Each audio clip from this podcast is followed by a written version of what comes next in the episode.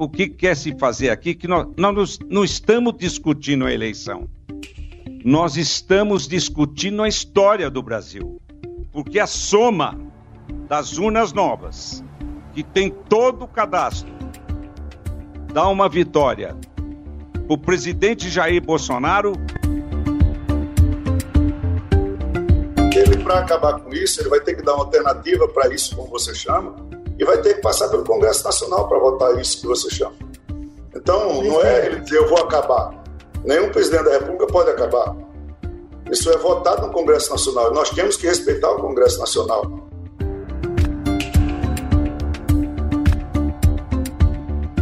O que está se propondo na PEC é muito mais do que isso, recursos que uh, vão, enfim, vão nos levar a um caminho que na economia e na questão fiscal que ninguém tem noção ainda de onde pode acabar.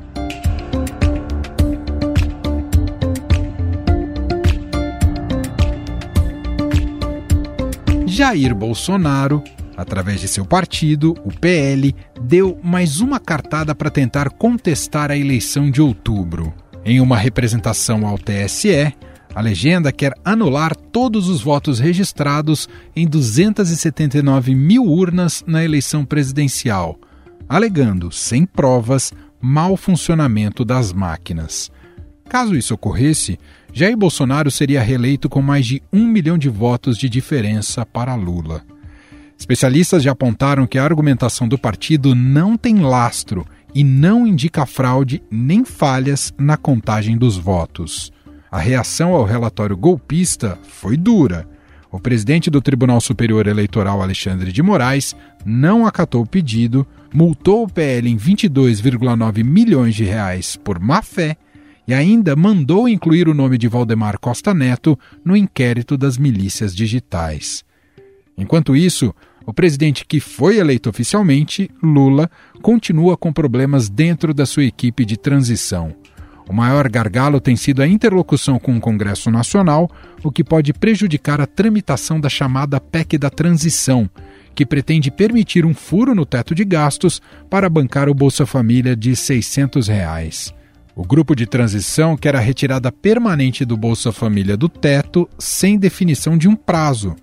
No Congresso, no entanto, há quem defenda que essa exceção seja aprovada apenas para 2023. A presidente do PT, Gleisi Hoffmann, disse ainda que o governo eleito tem prazo de mais 24 ou 48 horas para discutir e apresentar o texto final, porque o texto vai começar a tramitar na semana que vem. Já em São Paulo, o governador eleito tem abrigado em sua equipe de transição bolsonaristas derrotados nas eleições ou que deixarão o governo no final do ano. Tem de tudo ex-assessores do ministro Paulo Guedes, negacionistas, evangélicos e membros de partidos aliados como republicanos, PL e PSC. Entre os bolsonaristas estão os deputados estaduais Frederico Dávila e Valéria Bolsonaro, além do empresário Felipe Sabará. Esses são os assuntos que guiam nossa conversa do Poder em Pauta. Estadão Notícias. Conexão com os nossos repórteres para mais uma edição do Poder em Pauta. Vou começar acionando Brasília com o Felipe Frazão, que continua morando, habitando o Centro Cultural Banco do Brasil ali na capital federal. Olá, Frazão, tudo bem? Como vai? Olá, Emanuel, tudo bem? Prazer falar com você de novo. Essa definição é literal, você está certíssimo. Olá, Pedro. Forte abraço para você também. E aqui diretamente de São Paulo, para essa edição do Poder em Pauta, na semana passada ele estava em Nova York, por isso não participou do Poder em Pauta, foi acompanhar ali o evento do LEAD, que a gente comentou bastante, inclusive aqui na última edição, e a gente convidou a Beatriz Bula, né, que fez o papel do Pedro Venceslau, que está de volta depois da sua viagem aos Estados Unidos. Tudo bem, Pedro? Seja bem-vindo de volta. Tudo bem, Manuel? Tudo bem, Frazão? Saudações a todos. Tá aí. Estamos todos em ritmo de Copa, gravando essa edição aqui do podcast no dia do Jogo do Brasil. Ah, você deve perceber que, por enquanto, até que tem um tom de euforia, porque a gente não tem para valer o resultado da partida. Estamos gravando antes do jogo da seleção brasileira. espero que essa euforia seja mantida para quando você estiver ouvindo esse podcast com resultado, quiçá positivo da seleção. Bom, começar aqui com o nosso primeiro assunto de hoje, o ministro Alexandre de Moraes, presidente do Tribunal Superior Eleitoral, né? Vamos falar agora sobre esse o que acompanhamos, acompanhamos ao longo dos últimos dias, essa contestação do resultado das eleições feita pelo PL, feita pelo Valdemar Costa Neto, presidente do partido. O ministro Alexandre de Moraes deu uma resposta muito importante. Uh, ontem, quarta-feira, estamos gravando na quinta, ele rejeitou a ação de teor golpista apresentada pelo PL, que é o partido do presidente Jair Bolsonaro. O PL pedia anulação de votos em mais de 279 mil urnas apenas no segundo turno da eleição. Uh, depois, o Alexandre de Moraes, uh, assim que o PL fez esse pedido, uh, ele, ele eh, requereu que o partido também contestasse da mesma maneira, apresentasse também uh, sua contestação em relação ao primeiro turno das eleições, né, foi uma jogada de mestre ali do Alexandre de Moraes, e ele fixou nessa quarta-feira uma multa de cerca de 22,9 milhões de reais por má fé com a ação. Também suspendeu o fundo partidário das siglas que integram a coligação pelo bem do Brasil de Bolsonaro até o pagamento da multa. Então, além do PL, estão neste grupo republicanos e PP. Começar então a ouvir aqui nossos comentaristas e repórteres. Começar por você, Frazão. Se mostrou a jogada aí do Valdemar Costa Neto, evidentemente que ele está muito influenciado e quase passando um recibo por Bolsonaro, mas acabou se tornando mais um papelão e um papelão que sai muito caro para ele e para o partido. Quero te ouvir um pouco sobre a, essa estratégia que pareceu ah, muito equivocada feita por ele nessa semana, Frazão. Emanuel, não se trata só de pedágio que o presidente do partido PL, Valdemar Costa Neto, dono do partido há vários anos, está pagando pelo presidente Jair Bolsonaro. É também um atentado à democracia questionar ah, as eleições, questionar a validade das eleições de uma parte somente, de forma muito casuística, muito direcionada aos próprios interesses do Bolsonaro, sem base nos fatos. Essa é a, o fundamento da decisão do Alexandre de Moraes, que está incomodando demais os bolsonaristas, justamente pelas palavras que ele escolheu, né, dizendo que aquilo é uma ação ilícita, que é um pedido esdrúxulo. São palavras muito duras, é uma manifestação há decisões e decisões de juízes, de ministros de cortes superiores, e essa forma que o Moraes tem usado para é, assinar as suas é, petições, as suas decisões, melhor dizendo, ele escolhe uma maneira de enfrentar, né? ele faz um embate direto e, de certa forma, muito rápido também, quando ele truca, é, respondendo ao PL, quando o PL vem querendo apenas a anulação de parte da eleição, mais uma vez, e não da eleição como um todo, apontando uma fraude inexistente, um problema que existiu de um bug né, numa planilha de identificação das urnas, mas que, fundamentalmente, para a gente não entrar em detalhes técnicos aqui, acho que não é o caso, isso é um, uma, apenas uma das formas de se identificar as urnas e a elas vai se atrelar os votos registrados, o registro digital de votos e os boletins de urna.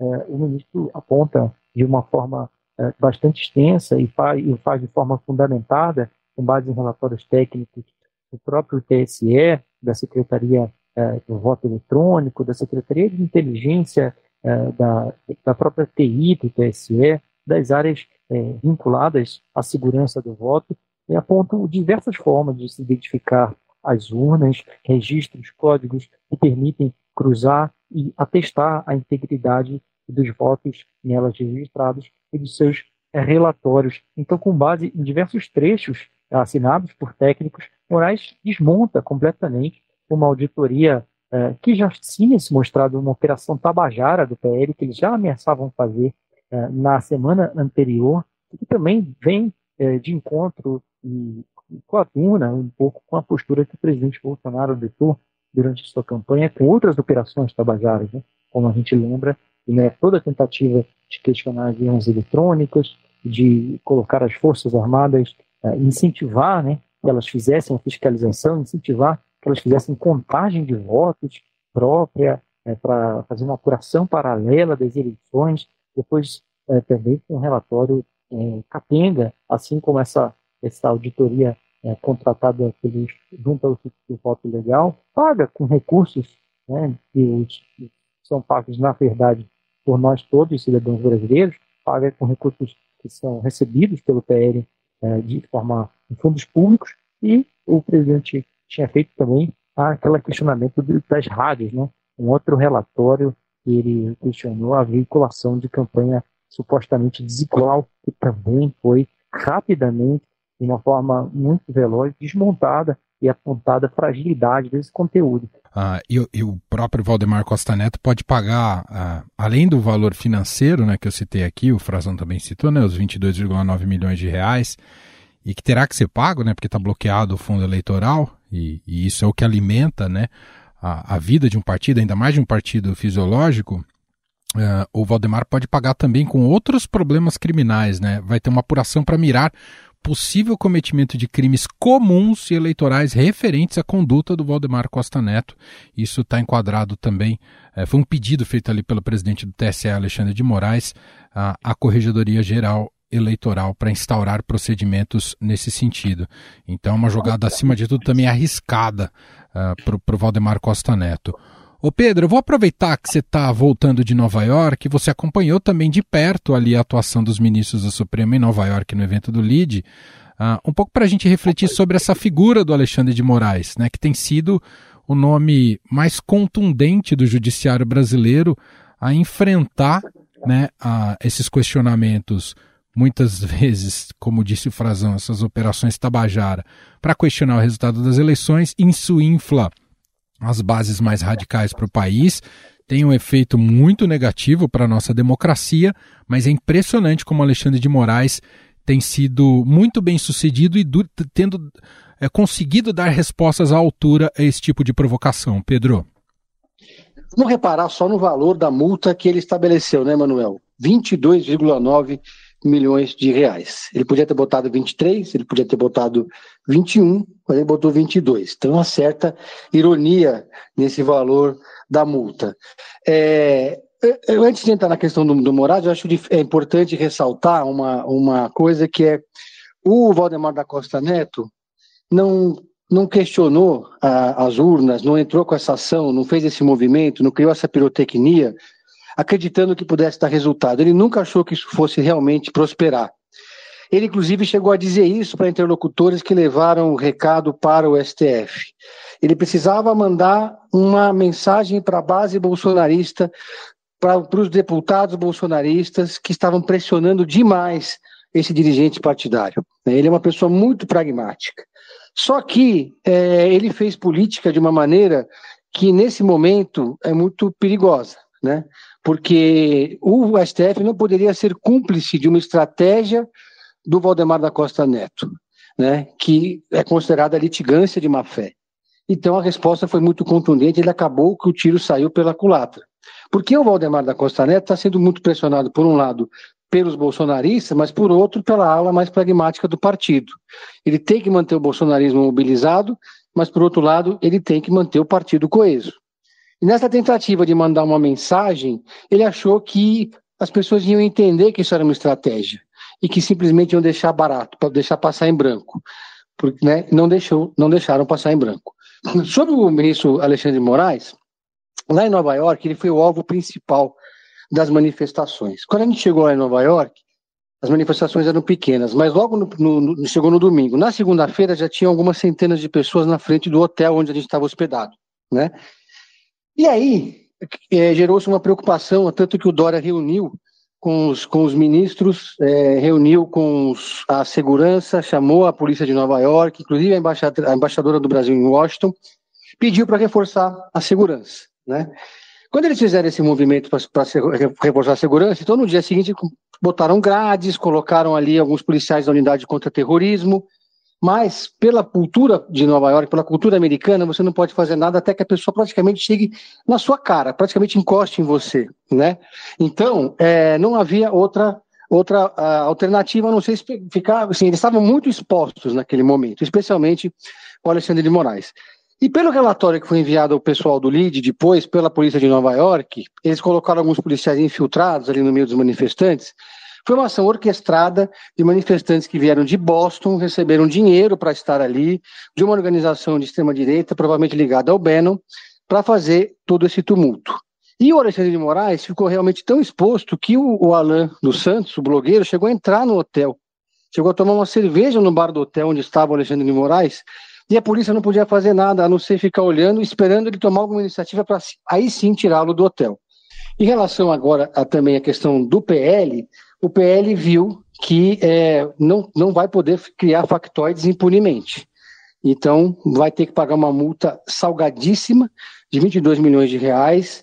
Teve uma repercussão na opinião pública que foi a pior possível, prejudicou demais o partido e colocou é, em xeque uma, uma liderança política, que é o Valdemar da Costa Neto, que é considerado uma raposa política, uma, uma figura muito dos bastidores, que se expõe pouco, que toma geralmente atitudes muito estratégicas, pensadas.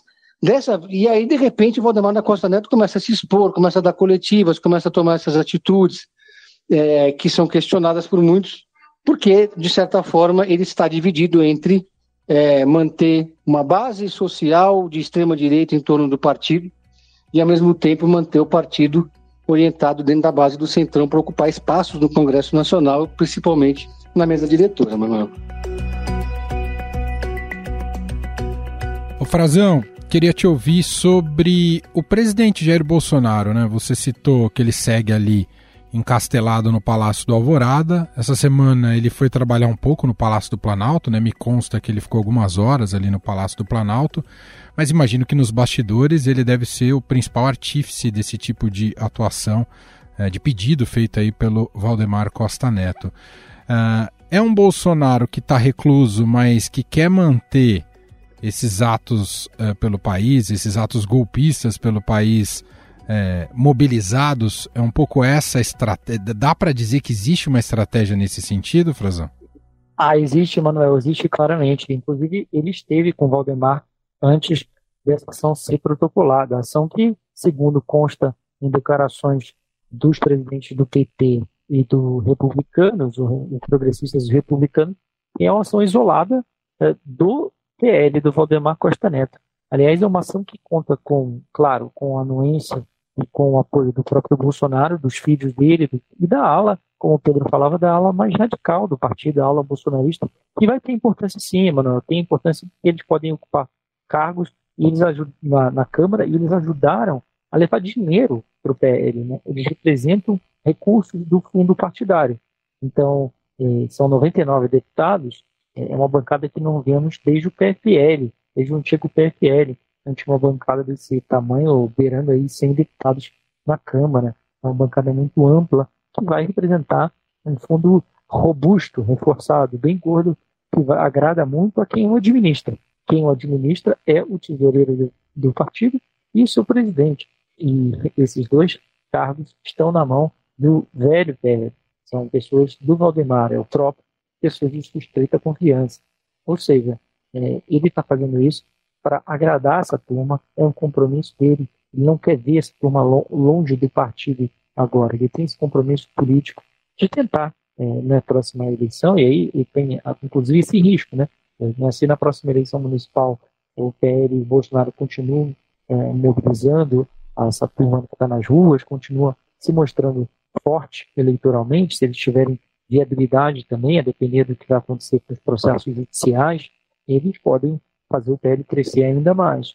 Então, não interessa ao Valdemar, no curto prazo, num prazo mais imediato, ter essa turma fora do PL, como ocorreu com o PSL lá atrás, em 2018, logo em 2019, teve um tumulto no partido, uma briga danada, e o partido praticamente acabou. Acabou, é, só, só não ah, deixou de existir porque criou-se, junto com o Democrata e União Brasil. E aí outro corpo importante aqui no Congresso. Agora, o Bolsonaro, o Manuel Pedro, está lá dentro do palácio, saiu poucas vezes, nós vimos ele saindo duas vezes para ir ao Palácio do Planalto. Ele esteve quando o Alckmin foi ao Palácio, se reuniu com o ministro Ciro Nogueira, da Casa Civil, e esteve essa semana mais uma vez uma rápida passagem. Ele está na alvorada, está despachando de lá, é, recebeu inclusive nessa quinta-feira convocou os comandantes das Forças Armadas e alguns ministros para uma reunião, é, logo em sequência a essa rejeição da ação do PL que contestava o resultado das eleições, e ele fez uh, essa pequena reunião, mas sabendo, é, já havia expectativas, inclusive das, das cúpulas militares, de que a ação não, não, não prosperaria. É, já era sabido, eles já tinham essa avaliação, que já tinha ficado demonstrado que havia, como aquilo que era fundamental, que não havia é, essa é, dificuldade ou impossibilidade de identificar as urnas. Aliás, inclusive, isso foi verificado pelo TCU, pelo próprio TSE, as próprias Forças Armadas não apontaram nenhum indício de fraude, nenhuma informação que pudesse macular o resultado das eleições. Se houvesse, elas teriam sido relatadas com certeza por esses órgãos que têm capacidade técnica, tem pessoal qualificado para isso. E não houve. Então, as próprias cúpulas militares, é, é generais, de, de, generais de quatro estrelas, que fazem parte das três forças, eles não contestam o resultado da eleição. Nem mesmo quando eles vêm a público dizer que as manifestações é, que estão ocorrendo no país, que são, têm viés intervencionista, a maior parte delas, é, e a, elas deveriam é, ocorrer dentro da legalidade, que não poderia impedir direitos de ir e vir, mas eles não fazem uma censura explícita dessa manifestação. Nem naquela nota, os comandantes que estiveram com Bolsonaro agora, pela primeira vez, depois do resultado das eleições, numa reunião mais ampliada, e os três presentes, eles, nem eles estão questionando a legalidade, a normalidade do processo eleitoral e da transição de governo. Bolsonaro, sim, está fazendo isso, principalmente pelos seus filhos, por mensagens discretas nas redes sociais, ele mesmo em pessoa não está vindo discursar e falar contra, assim como ele não falou tão explicitamente os manifestantes se desmobilizarem, ao contrário, seus apoiadores, seus deputados é, e seus é, deputados eleitos e os atuais têm incentivado as manifestações. Bom, já que a gente falou do Bolsonaro, e claro, estamos falando aqui do bolsonarismo também, dos seus aliados, da sua base, eu vou entrar aqui no nosso Poder em Pauta agora no nosso debate sobre as transições. Vamos falar tanto da transição federal quanto a estadual aqui em São Paulo. Vou começar puxando justamente é, para a gente falar um pouco aqui sobre São Paulo e o Tarcísio de Freitas com Pedro Venceslau, sobre. E a gente já discutia isso desde a sua eleição, né? Até antes dele ser eleito no segundo turno, já se perguntava o quanto o governo de Tarcísio de Freitas poderia uh, ter uma cara mais bolsonarista raiz ou uma cara mais técnica. No discurso, Tarcísio de Freitas sempre disse que teria esse perfil mais técnico.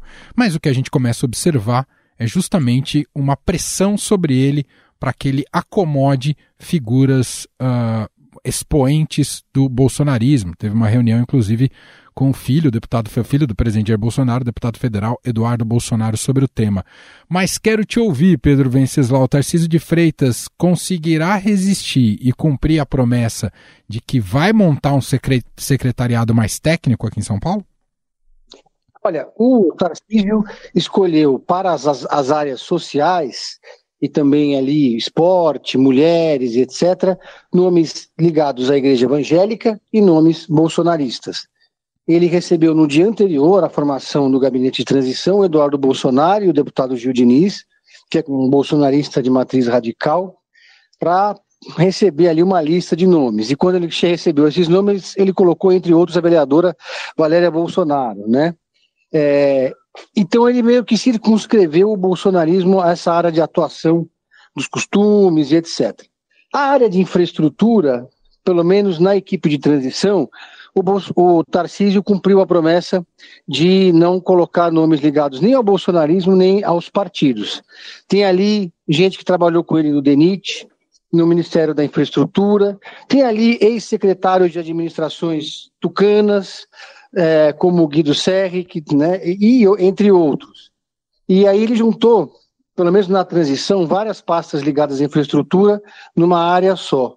Né? Então ele colocou habitação, transporte, etc.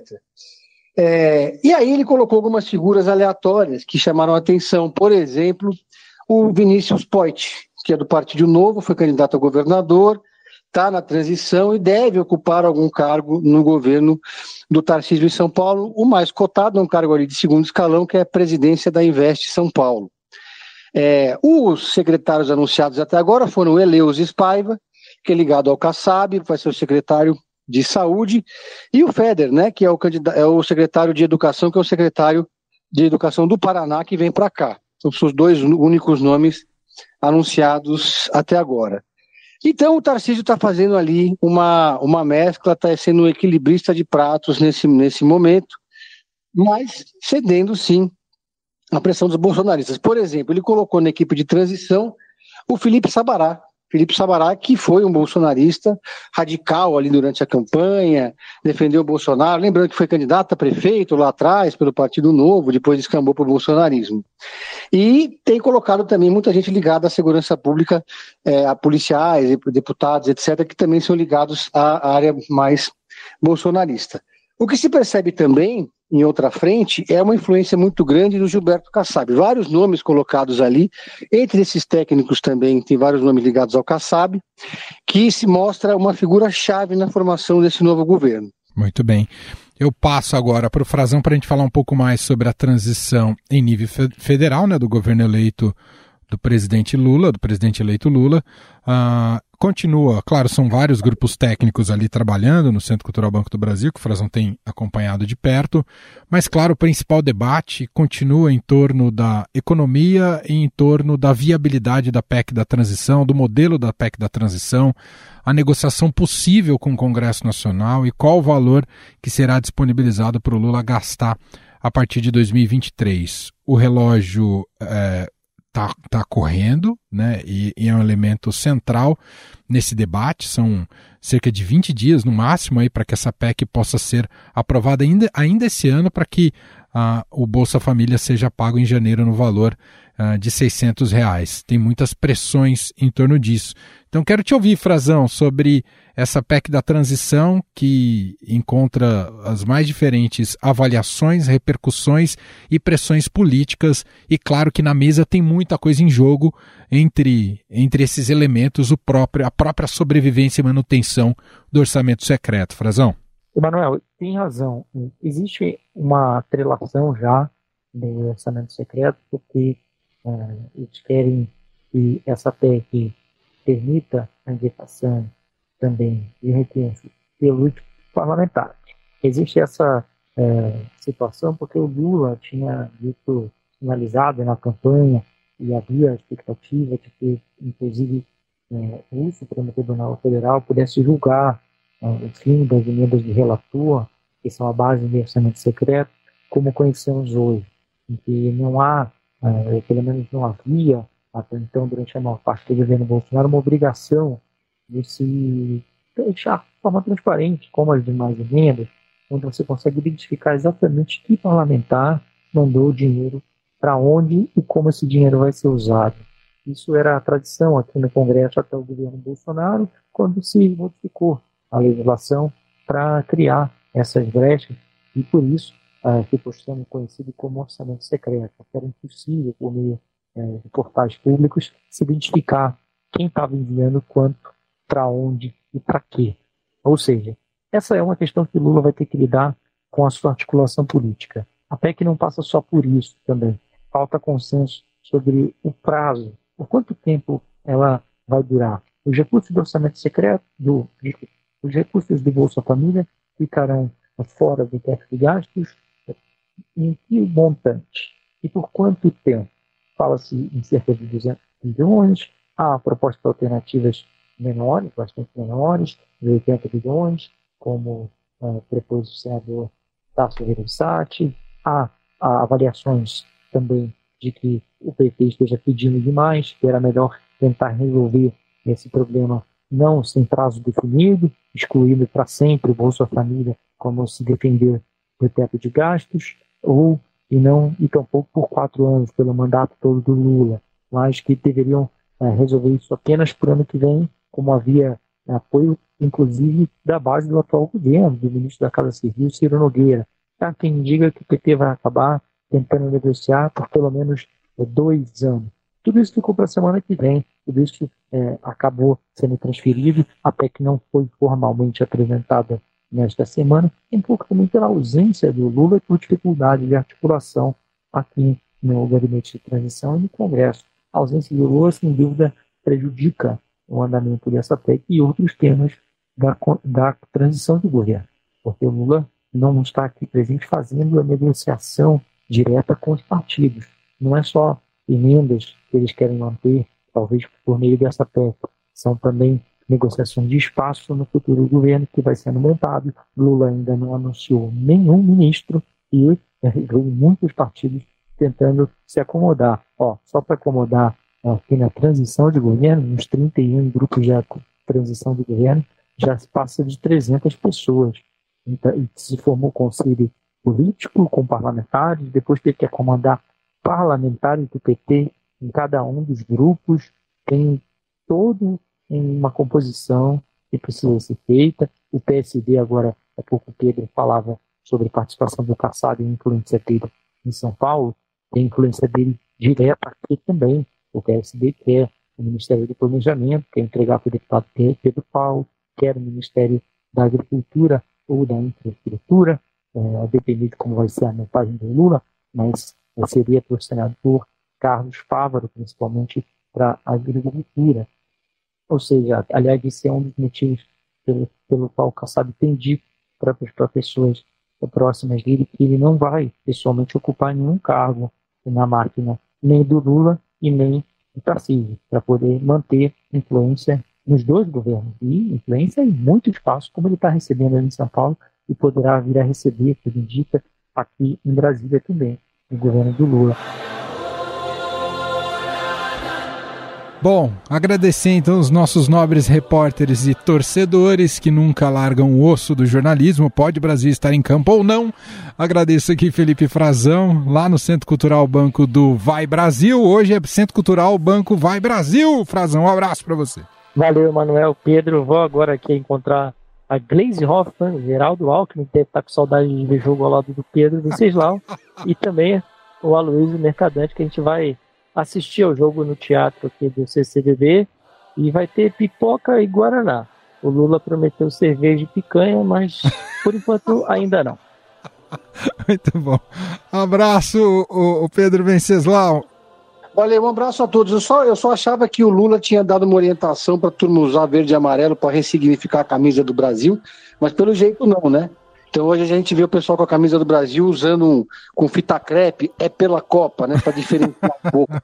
Saber quem é, quem tá lá pra de, contra a democracia e quem tá torcedor, né? Pra gente ter que diferenciar. Hoje é para não confundir. É isso. Exato, exato. Aqui estão usando a camisa, uma camisa estilizada, não a oficial da CBF, e que nas costas tem o número 13 e escrito Lula.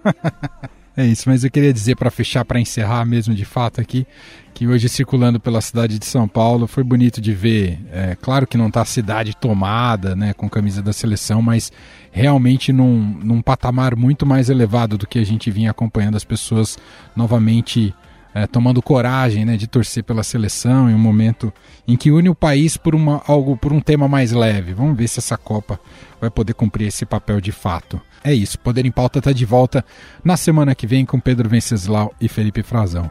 Obrigado, meus caros. Valeu, um abraço. Tchau, tchau, um abraço. E este foi o Estadão Notícias de hoje, sexta-feira, 25 de novembro de 2022. A apresentação foi minha, Emanuel Bonfim. Na produção, edição e roteiro, Gustavo Lopes. A montagem é de Moacir Biasi. Para escrever para a gente, podcast@estadão.com. Um abraço para você e até mais.